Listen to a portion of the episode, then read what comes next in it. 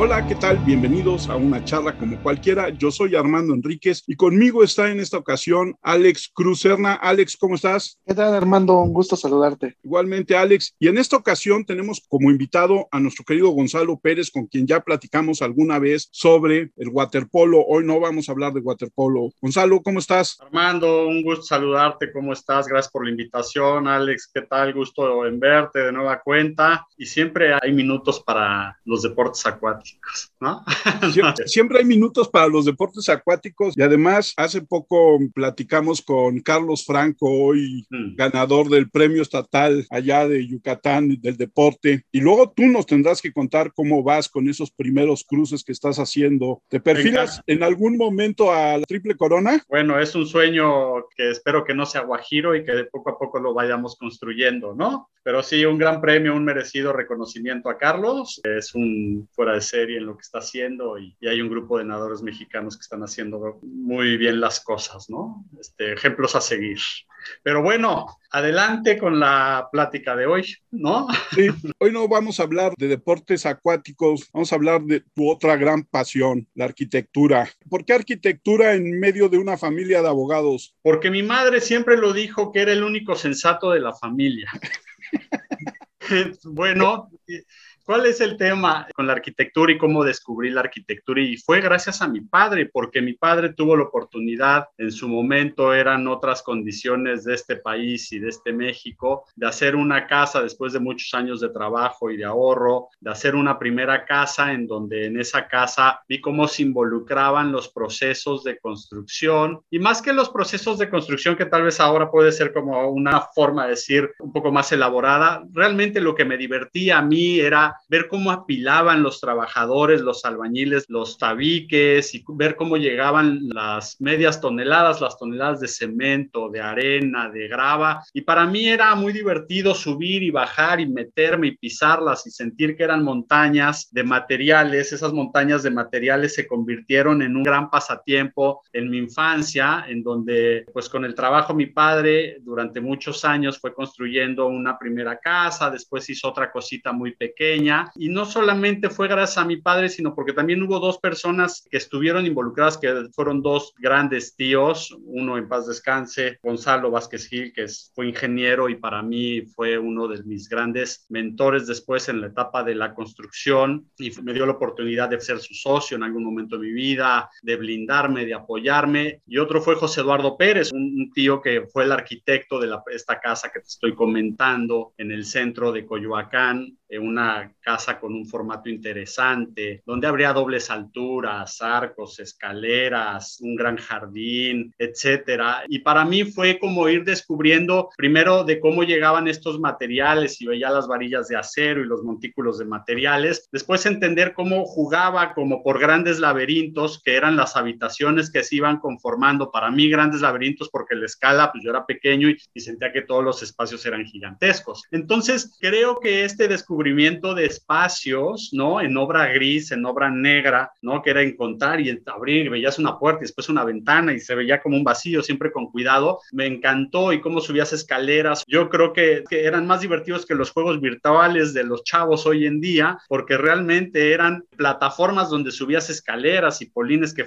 conformaban, no sé, para pasar de un lado a otro y no mojarte, etcétera. Y creo que me atrapó literal el olor a la obra, el olor a los materiales y ver cómo siempre había un movimiento. La gente normalmente, bueno, siempre en una obra están activos. Si no vas a la hora de la comida, claro está. Es difícil, pero ves siempre que hay una actividad física involucrada, importante, y eso me atrapó. Ahí fue un poco por donde empecé, yo creo, en mi corta edad, a entender que yo quería estar involucrado con algo que tuviera que ver con la construcción, sin ponerle un nombre y apellido a la carrera todavía en su momento. Y ya después de ahí diste el salto, ¿cómo es que das el salto ya para estar adentro de la construcción, a ver, a pensar y a, pues, a soñar, ¿no? Porque al final de cuentas yo creo todos los que van creando sueñas con ver eso terminado, ¿no?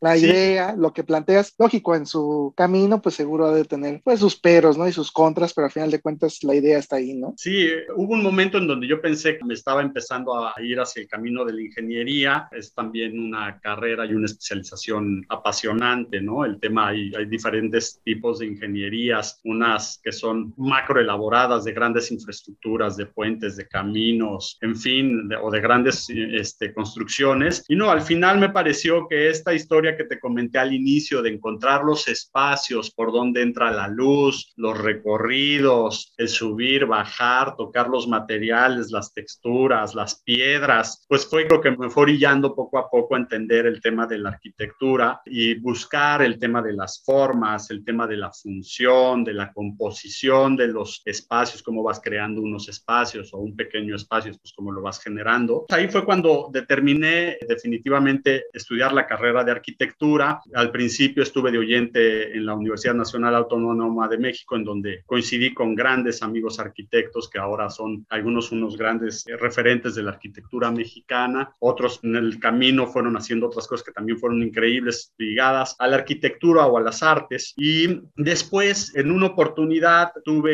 eh, con una plática con un amigo, me dijo, oye, ¿por qué no entras y pruebas? No pude entrar a la Universidad Autónoma Metropolitana en alguno de los exámenes. Después hice también un intento de entrar a la Ibero. Tampoco pude ingresar a la Ibero en los clásicos exámenes. Yo decía, yo no estoy hecho para entrar a la universidad. Un amigo me recomendó la UAM Xochimilco. Hice examen en la UAM Xochimilco y la UAM Xochimilco me aceptó, que es casa abierta al tiempo y eso a mí se me dio perfecto. El tener esta apertura en la UAM fue una gran universidad, sigue siendo una gran universidad y tenía clarísimo que quería estudiar arquitectura, en donde tuve grandes maestros, mis senseis yo les llamo, ¿no? Ricardo Fita, Chema Buendía, que en paz descanse, Rodolfo Santamaría, José Ángel Campos, Pablo Quintero, Javier Hernández, que fue el primer maestro que tuve, yo casi al final, que ya hablaba más de urbanismo y de ciudad. Entonces, el empezar a escuchar a estos grandes arquitectos que fueron también fundadores de la UAM Xochimilco, pues me hizo empezar a tener una base y un criterio para empezar a conformar mi carrera como arquitecto, ¿no? Primero como estudiante y tener la oportunidad de empezar a trabajar en diferentes despachos de arquitectura y bueno, eso fue lo que me fue forjando un poco el camino, ¿no? Oye, Gonzalo, y esta parte, por lo que tú platicas, más que la obra grande, más que el Estadio Azteca o el edificio Manacar, ¿a ti te gusta construir espacios más pequeños, más, digamos,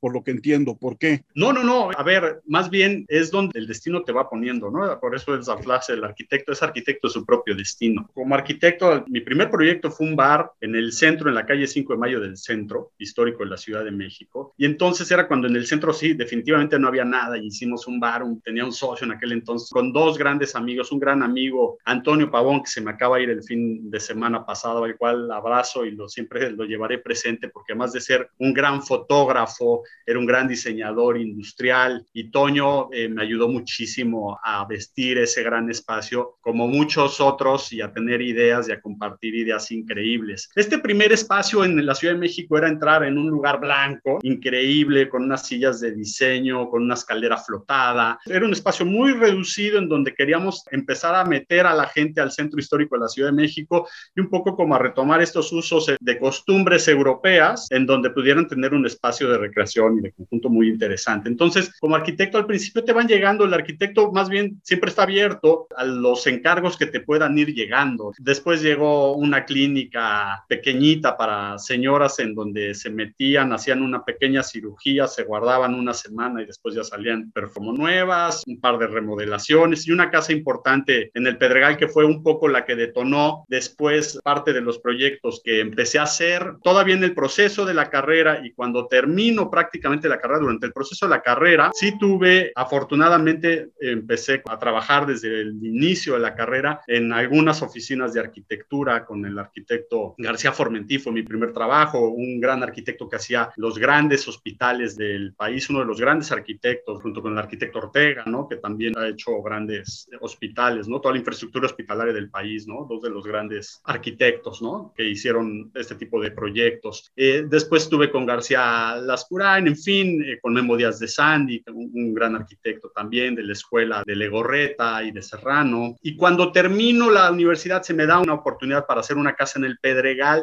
y me independizo de inmediato. Y entonces ahí es cuando empiezas a buscar realmente tu día a día y ese día a día, con lo que te salga, pues vas trabajando. Entonces también salió una oportunidad de hacer un jardín de niños en la delegación Iztacalco, que fue un proyecto muy lindo porque era empezar a proyectar para los niños. Y entonces ya cuando empiezas a proyectar para el usuario final, era un espacio importante, un jardín de niños con lactario y después también tenía unos dormitorios porque era para madres. Hubo un momento en que había un problema importante de madres trabajadoras en la delegación Iztacaico que trabajaban en maquilas y también había madres que trabajaban pues, toda la noche y tenían que tener en su guardería a los niños, ¿no? Entonces era ofrecer un espacio digno de enseñanza, aprendizaje y de cuidado de los niños con una guardería. En la delegación Iztacaico, de ahí salió un pequeño proyecto de un jardín, también la delegación Iztacaico, y empecé a involucrarme en proyectos con el gobierno. Así fue como empecé también, ¿no? Este, trabajar con proyectos del gobierno. Fue una escuela durísima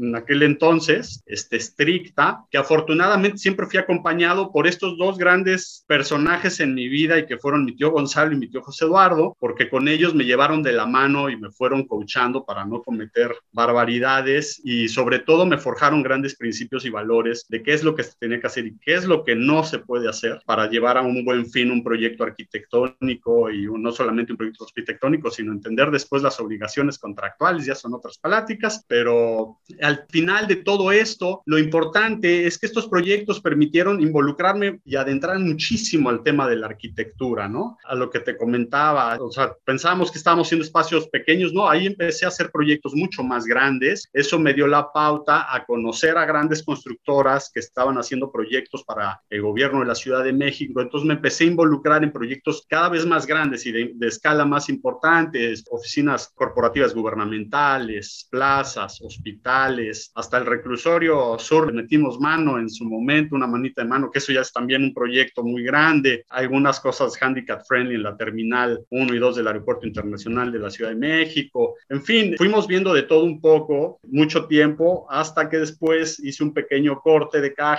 y estoy mezclando tiempos y salimos del país para tomar un doctorado de mi esposa. Y después se abrió una oportunidad en España de cursar una maestría en gerencia de proyectos. Y esta gerencia de proyectos lo que hacía era abrirte a una escala, hablábamos primero de proyectos pequeños, cómo se fue dando mis primeros años como arquitectos. Y después como después de regresar de España vi que había un gran nicho que eran los grandes proyectos inmobiliarios y desarrollos inmobiliarios. Y ahí estuve aprendiendo, regreso a México y trabajo con algunas empresas desarrolladoras muy importantes que hoy en día siguen siendo líderes en el país en el desarrollo inmobiliario. Han cambiado un poco sus formatos de unidades de negocio y con ellos regreso y me doy cuenta que la escala justo de lo que estábamos hablando de la arquitectura pues se vuelve una escala gigantesca de torres de departamentos, de planes maestros y ahí es donde me siento muy cómodo. Trabajo hay unos años en estas empresas, en un fondo también de inversión. Mi principio fue, ¿quién le da chamba a los arquitectos?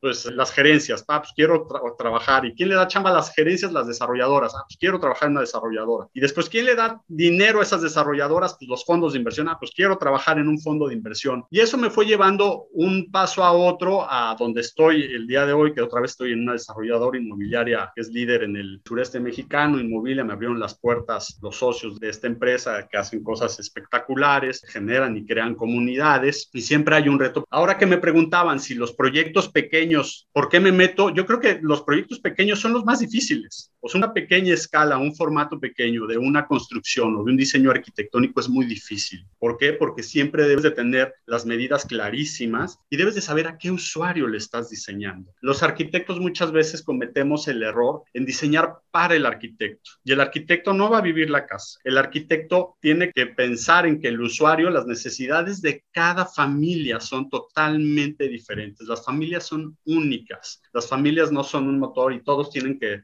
hacer exactamente lo mismo. Hay diferentes necesidades, hay diferentes tipos de familias y creo que eso es en donde está el reto de la arquitectura de los espacios, en no tratar de hacerla cada vez un poco un traje a la medida. Y en ese sentido, ¿tú qué piensas ahora de la arquitectura en México? ¿Si es buena o tiene sus asegúnes o...? Sí, no, la, escuela de la arquitectura en México, la historia de la, arquitectura en México, podemos hablar horas, desde, desde los, bueno, me voy un poco a la arquitectura de los 20 hasta los 70, Mario Pani, Juan O'Gorman, José Villagrán García. Después serán los pasos de Luis Barragán, con algunas colaboraciones Torres de Satélite con Matías Geritz, entre el arte con la arquitectura y se vinculan. Y después, bueno, los grandes arquitectos de finales del pasado, principios de este, algunos ya se nos fueron, este, el arquitecto Legorreta, Sabludowski, Serrano, que, que todavía sigue muy activo y es un arquitecto con el que tengo la oportunidad de hablar y es un fuera de serie. El arquitecto Sánchez, Teodoro González de León, Mijares, el arquitecto Mijares. Esto es una generación de arquitectos que dejaron para una segunda generación que ha estado muy activa, como Enrique Norten, Mauricio Rocha, Broy, Bernardo Gómez Pimienta, César Pérez Becerril, Juan Pablo Serrano, Tantiana Bilbao, Rosana Montiel, Alberto Calach. Alberto me parece uno de los arquitectos, me atrevería a decir, el mejor arquitecto de México, ¿no? Pero por mucho. En fin, hay una gran escuela en México que ahora las nuevas generaciones lo están haciendo muy bien, como Macías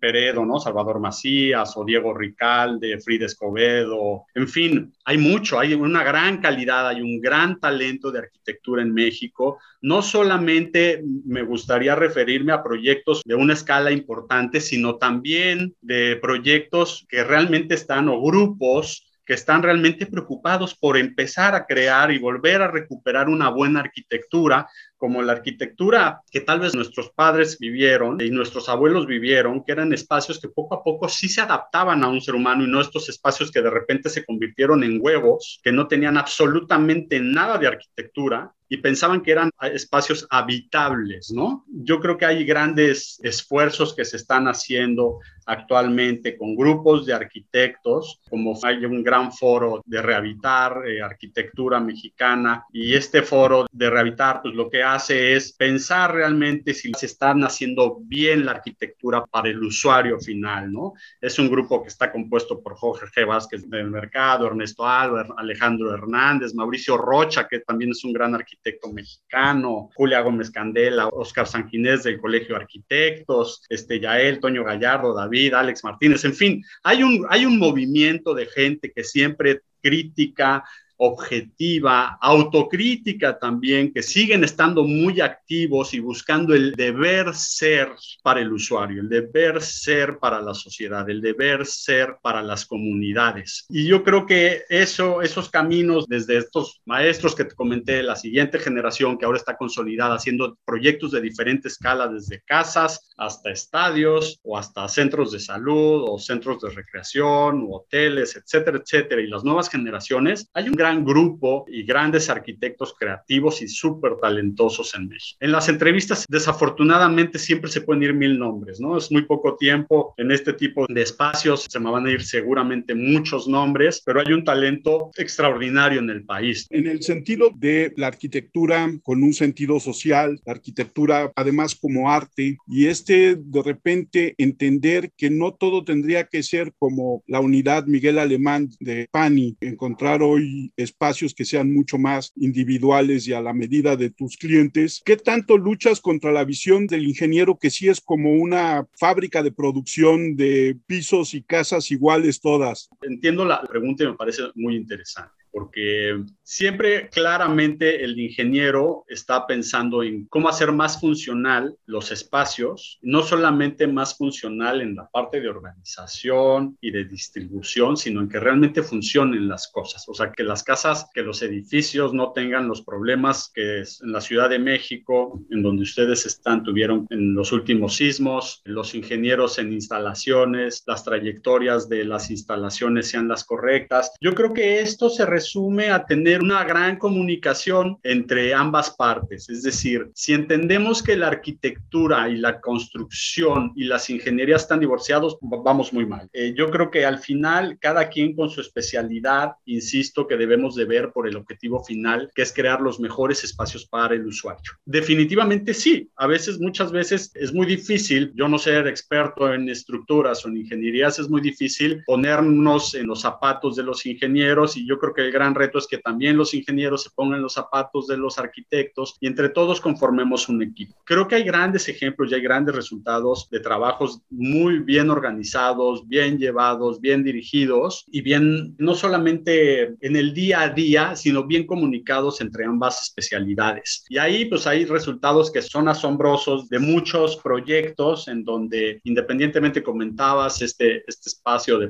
es funcionalista al máximo. A mí me parece que cuando existe una comunicación amplia, concreta y en donde se cumplen con las expectativas de todos es cuando realmente los proyectos son increíbles, ¿no? Y entonces donde sí realmente ves que hay un proyecto que agregó valor, ¿por qué? Porque ves el espacio que quería y no quiero hablar nada más de espacios, o sea, cuando el usuario final dice, oye, qué a gusto me siento en el cuarto de tele o en mi recámara o simplemente en la cocina o en el sala comedor, ¿no? O en la forma de la casa cuando uno dice, oye, qué rico está, estoy entrando a mi casa, no tiene que ser la casa de 500, 700 metros ni 250, es decir, un espacio de 70 metros, un espacio de 100 metros, si está bien conformado por todos estos especialistas, puede quedar un espacio muy lindo. Entonces, es un punto de llevar los puntos de equilibrio y las fortalezas de cada uno para poderles dar al usuario lo que está deseando de la mejor forma y no solamente a nivel, obviamente, estética, sino también en cuanto a su inversión. Gonzalo, cuando hablas de la funcionalidad de la construcción, de la arquitectura, de la belleza, yo imagino que implica un reto muy diferente construir en la Ciudad de México a construir en el sureste, en Yucatán. Veo que tienes por ahí en la empresa en que estás proyectos en Belice. Los climas y condiciones diferentes te obligan a pensar de una manera diferente al diseñar. Definitivamente. En la Ciudad de México, una de las prioridades, la prioridad más importante primero, es la seguridad estructural. Independientemente del espacio, la forma, la función, la iluminación, la especialidad, el tamaño, espacialidad, ¿no? Del sitio, etcétera, y la conformación de cada uno de los espacios, el cumplimiento de las normas. Sí, aquí hay dos cosas, obviamente, que es, no hay sismos, pero lo que sí existen son grandes vientos, rachas de vientos, lluvias, unas tormentas importantísimas y obviamente huracanes. Y no solamente eso, obviamente el clima. Entonces, el trabajar con los factores que son también naturales, fíjate qué interesante, los dos al final son efectos en ambas zonas, pero son efectos naturales, son los retos más importantes. Las premisas de diseño que se deben de considerar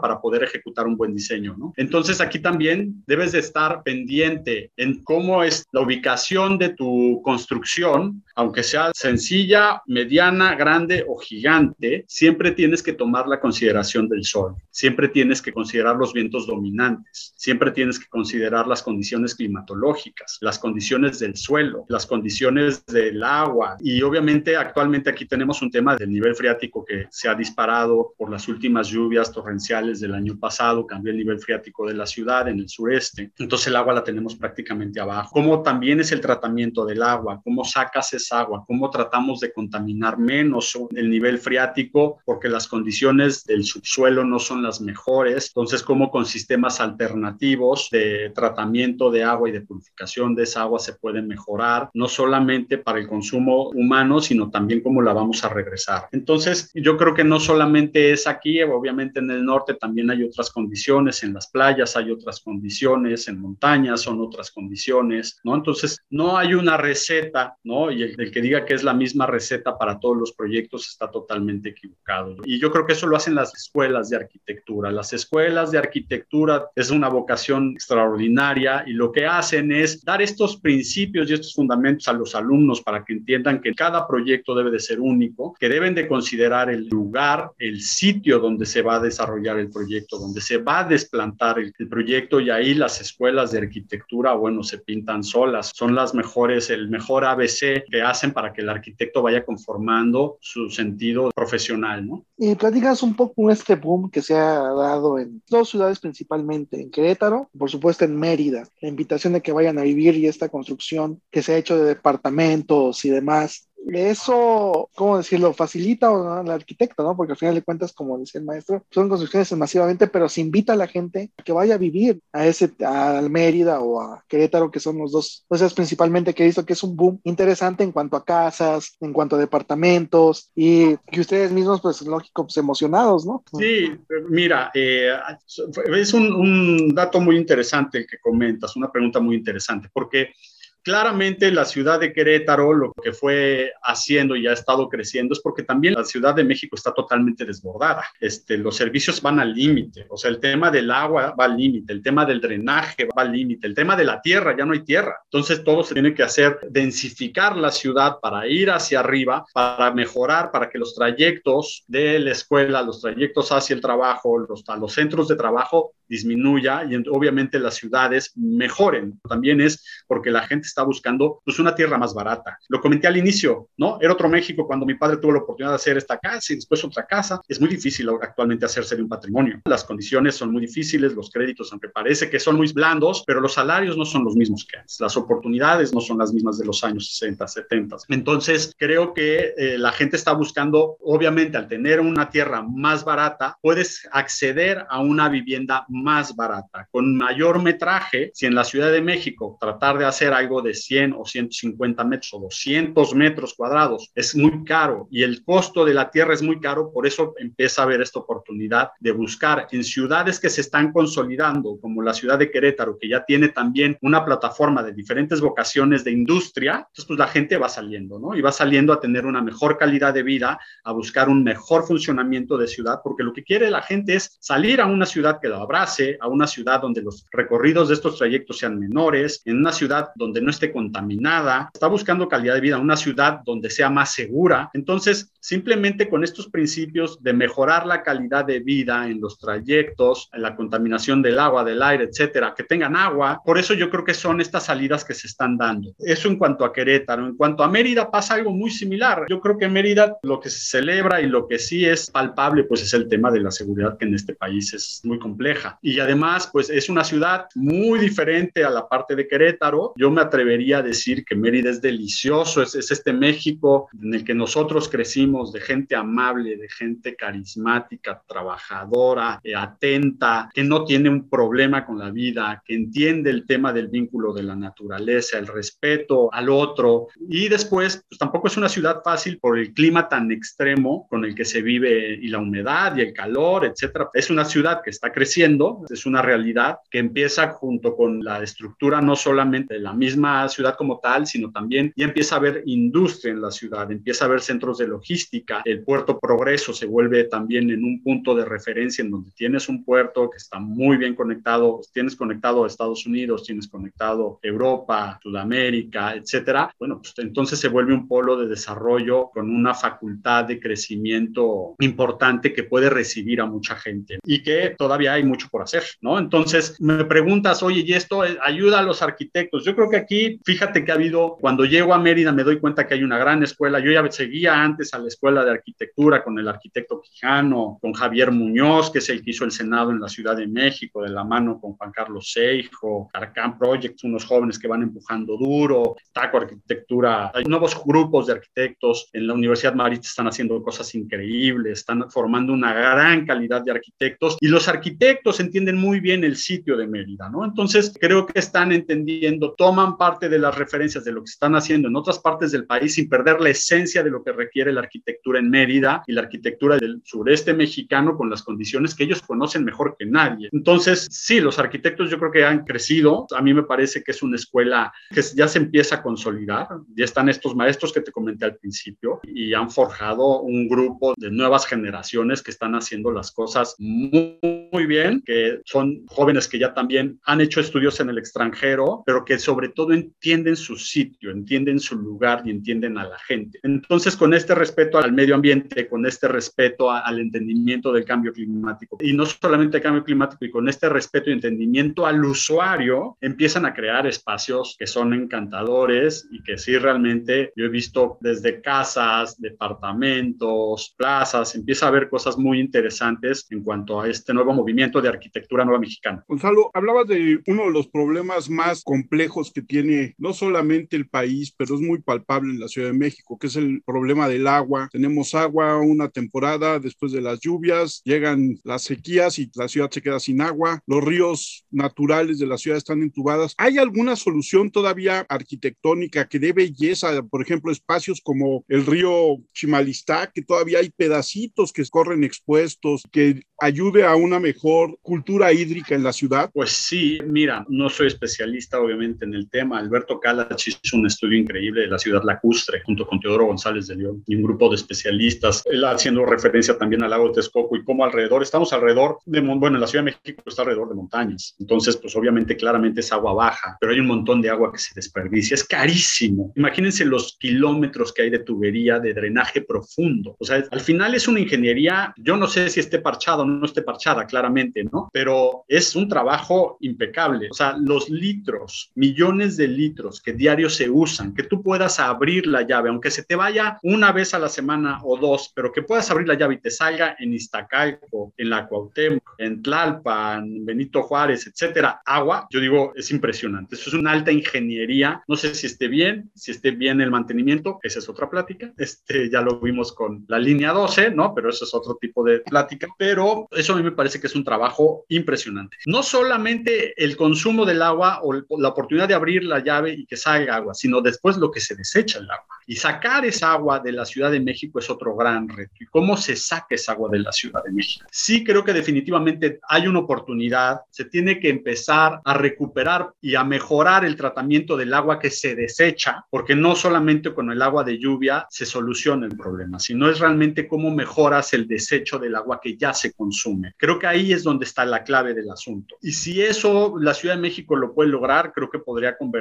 Ahora, no hay ciudad que aguante más habitantes, o sea, ya es una mega urbe y a mí me parece que están en un problema muy grave. Escuchaba esta semana que está el Cuchamal en un 80% de capacidad, lo que nunca había estado. A mí me interesa escuchar la siguiente noticia que preguntabas, Armando. La siguiente noticia es cuándo van a decir que otra vez está bajo. Y esta referencia del estar el 80% y bajar el porcentaje del nivel del Cuchamala, vamos a entender realmente el consumo que está pasando en esta mega urbe de la Ciudad de México. Y estos datos duros, creo que esos datos duros se tienen que tomar y empezar a llevar a otras ciudades para saber cómo hacer el mejor aprovechamiento del agua, que es el líquido sin agua, simplemente no existimos, ¿no? Somos agua. Que nos platiques un poco de We're on the Water, que tú estás como arquitecto. Platícanos un poco del proyecto, en qué se basa qué es lo que hace. Mira, es una fundación española, me parece que tienen un principio y unos valores increíbles, que es el objetivo principal es llevar el agua a la gente que no tiene agua.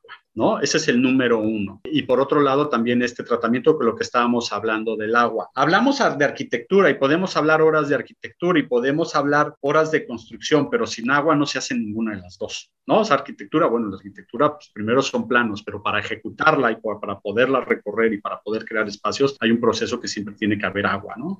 El principal objetivo y el valor fundamental es llevar lo que te comentaba, el agua a la gente que no lo tiene. Te voy a poner un ejemplo, si ya estaba viendo hoy en la mañana, que no solamente a los seres humanos, sino también el cambio climático está devastando a un montón de especies animales porque ya no están encontrando agua, se están muriendo porque no tienen agua. Entonces, para mí fue una reflexión de los siguientes vamos a ser nosotros. Ojalá eso no pase. Entonces, conseguir el agua, sino cómo la consumes y después cómo la regresas la arquitectura al final también se hace con principios y si no uno no considera el agua estamos perdidos. Es decir, sí se generan los planos, pero todas las construcciones normalmente llevan un componente de agua, no solamente en el diseño, sino también en la parte del proceso constructivo. El proceso constructivo para llegar a materiales se requiere un montón de agua para que se pueda construir.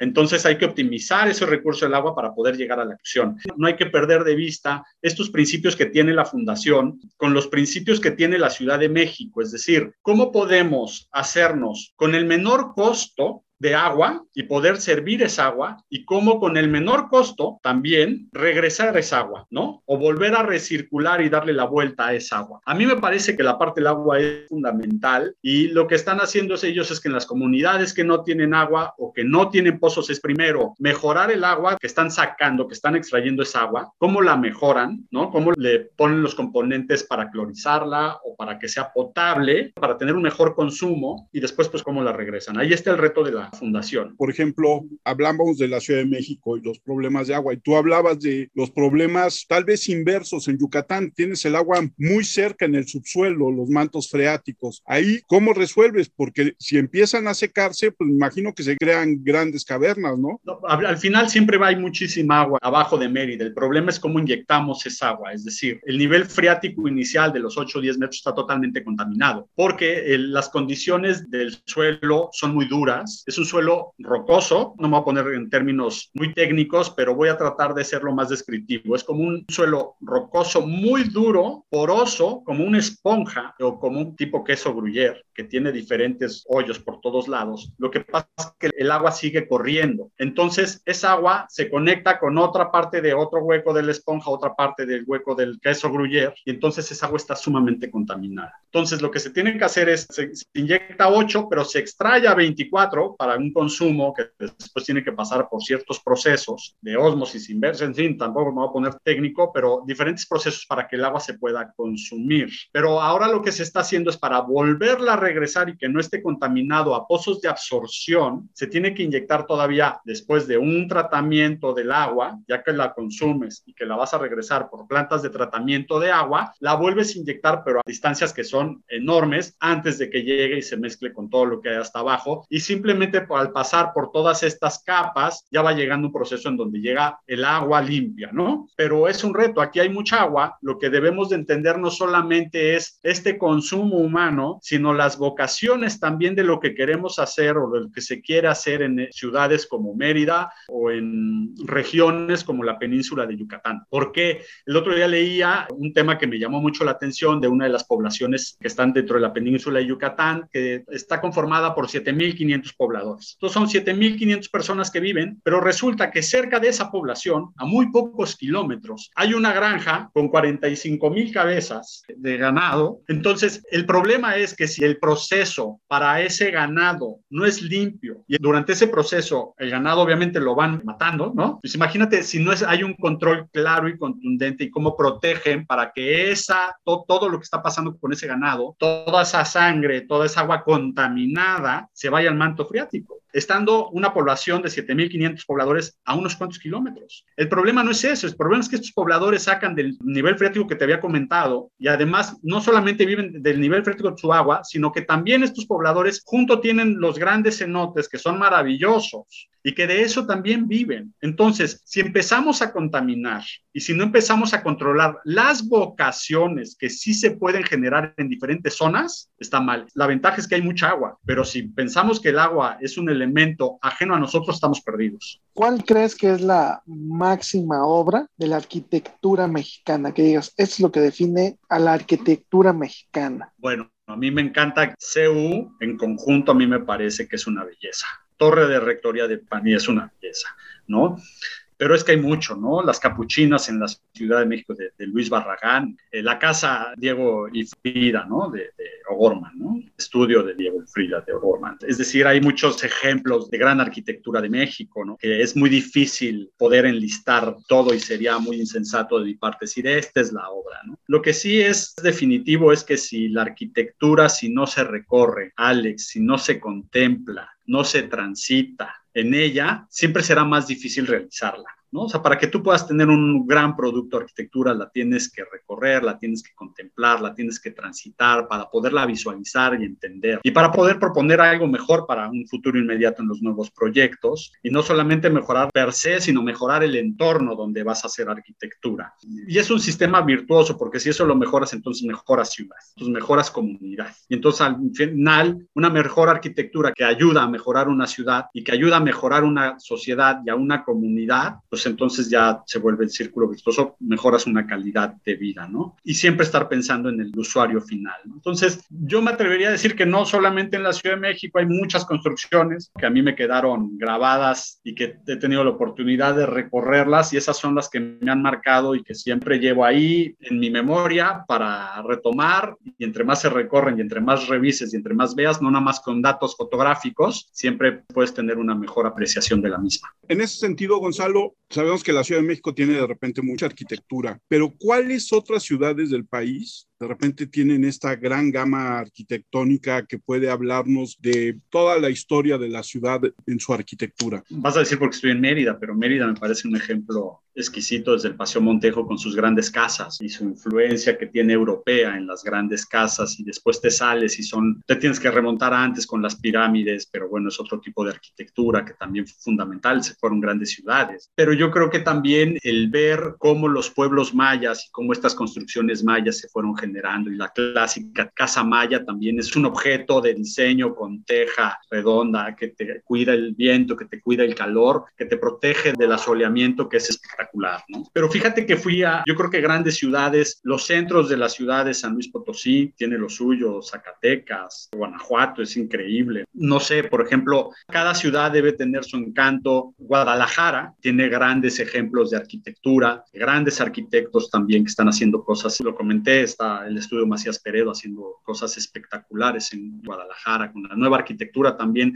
del nuevo desarrollo de Guadalajara. Monterrey, ni se diga, Monterrey es una urbe, ¿no? O sea, tú vas a Monterrey y hay zonas de Monterrey como estas grandes retos de urbes que están muy descuidadas, que están mal organizadas, es una extensión muy grande, pero hay otras zonas de Monterrey que están muy bien logradas. Yo creo que ejemplos hay en toda la República, no me quedaría nada más con la Ciudad de México. Muchos arquitectos están participando no solamente en grandes ciudades, sino también en el litoral, en, las ciudades cerca de los litorales del país. La gran ventaja de este país es que hay mucho por hacer o todo por hacer. Y al poder hacer, o sea, Michelle Rothkin hizo una sinfónica en Veracruz espectacular. Es decir, hay muchos, muchos, muchos ejemplos que se pueden tomar de muchas diferentes tipologías de arquitectura, que cada una de ellas te puede llevar a un viaje inesperado cuando las recorres ¿no? y las visitas. Ahorita que mencionaste Mérida, yo tuve la oportunidad de ir, y si el Paseo Montejo es genial. Y también si nos puedes platicar un poco de la Casa Blanca, de herencia ah. italiana, que es preciosa en todos los sentidos, ¿no? Toda la estructura que está por frente y caminas y por dentro en el patio, ¿no? Que es fabuloso, es fantástica, muy padre, lo tuve la oportunidad de ir, sí es fascinante ahí en Mérida.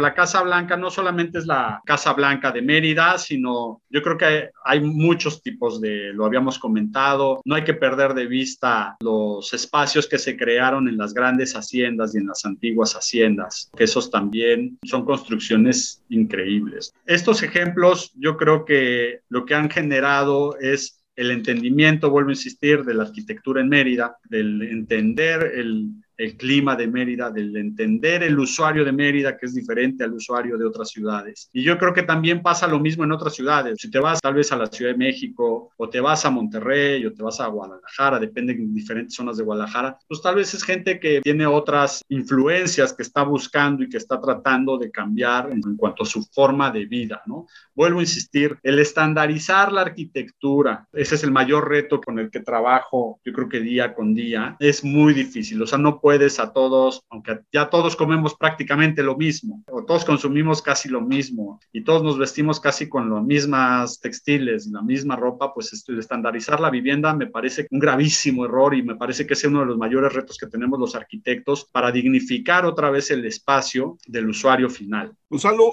no nos queda más que darte las gracias, agradecerte que hayas aceptado, como siempre, la invitación a charlar con nosotros. Quedan todavía muchos temas sobre la mesa próximamente. Espero que podamos reunirnos a platicar otra vez y que nos cuentes de esta experiencia que empiezas a tener en el nado de aguas abiertas y qué es lo que hay que ir venciendo cuando te lanzas por primera vez. A mí lo que más me impresiona y me llama la atención es saber que de repente puede pasar por ahí un bicho, ¿no? Pues nada más los, como que te llega el hornazo y, y sigues nadando. No, yo encantado, es un placer es un tema, me encanta hablar de arquitectura, es un tema muy complejo, es un tema muy amplio, dejas muchas cosas, dejas muchos nombres, eh, dejas mucha terminología. Espero haber transmitido a gente que le encanta la arquitectura o estudiantes que empiezan o a gente que se cuestiona o que recorre las ciudades, ¿no? Hay que recorrer las ciudades, hay que recorrer sus edificios, hay que saber apreciarlos, los museos, las iglesias, cualquier espacio público que se permita, los restaurantes, hay que entrar y recorrerlos hay que recorrer las casas cuando lo permitan y eso creo que puede generar una sensibilidad hacia una sociedad que requiere siempre una mejor ciudad y unos mejores espacios y una mejor arquitectura. Incluso porque lo que te ayuda a generar es un amor por tu entorno, ¿no? Por tu ciudad, por tu colonia, por tu comunidad. Sí, sí, definitivamente. Si uno ve que todo funciona y no nada más hay que dejar el, creo que es un vínculo, hay que trabajar muy bien de la mano con el gobierno, no hay que verlo siempre como un enemigo, pero hay que saber trabajar con el gobierno, comunicarle cuáles son las necesidades. No hay que perder de vista los grandes centros de investigación, no hay que perder de vista que las universidades fungen un papel fundamental, que los grupos que están conformados por varios especialistas también, ONGs, en fin, hay muchos, muchos eh, grupos que están haciendo cosas muy interesantes, que no hay que darles la espalda, hay que siempre sumar, siempre están dispuestos a sumar y yo creo que nada más es conectar los puntos mejor para seguir haciendo mejores ciudades y mejores espacios y mejor arquitectura. Gonzalo, tus redes sociales para la gente que quiere contactar contigo. Esa siempre es la, mi pregunta más difícil. Es Go Pérez V en Twitter y Go Pérez en Instagram. Alex, redes sociales. Mi Twitter es arroba 512-Alex. Yo soy Armando Enríquez. A mí me encuentran en Twitter como arroba cernícalo. El Twitter del podcast es arroba charlacualquier1. Nuestro correo es charlapodcast1 arroba gmail.com. A todos, como siempre, muchas gracias por seguirnos. Próximamente volveremos a hablar con Gonzalo. Hablaremos de nado y hablaremos de arquitectura y a ver qué otra cosa, de cochinita pibil.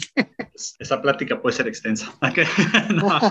Muchísimas gracias a ustedes. Un placer otra vez verlos, Alex. Un gusto saludarte, Armando, eternamente agradecido. un abrazote, Gonzalo.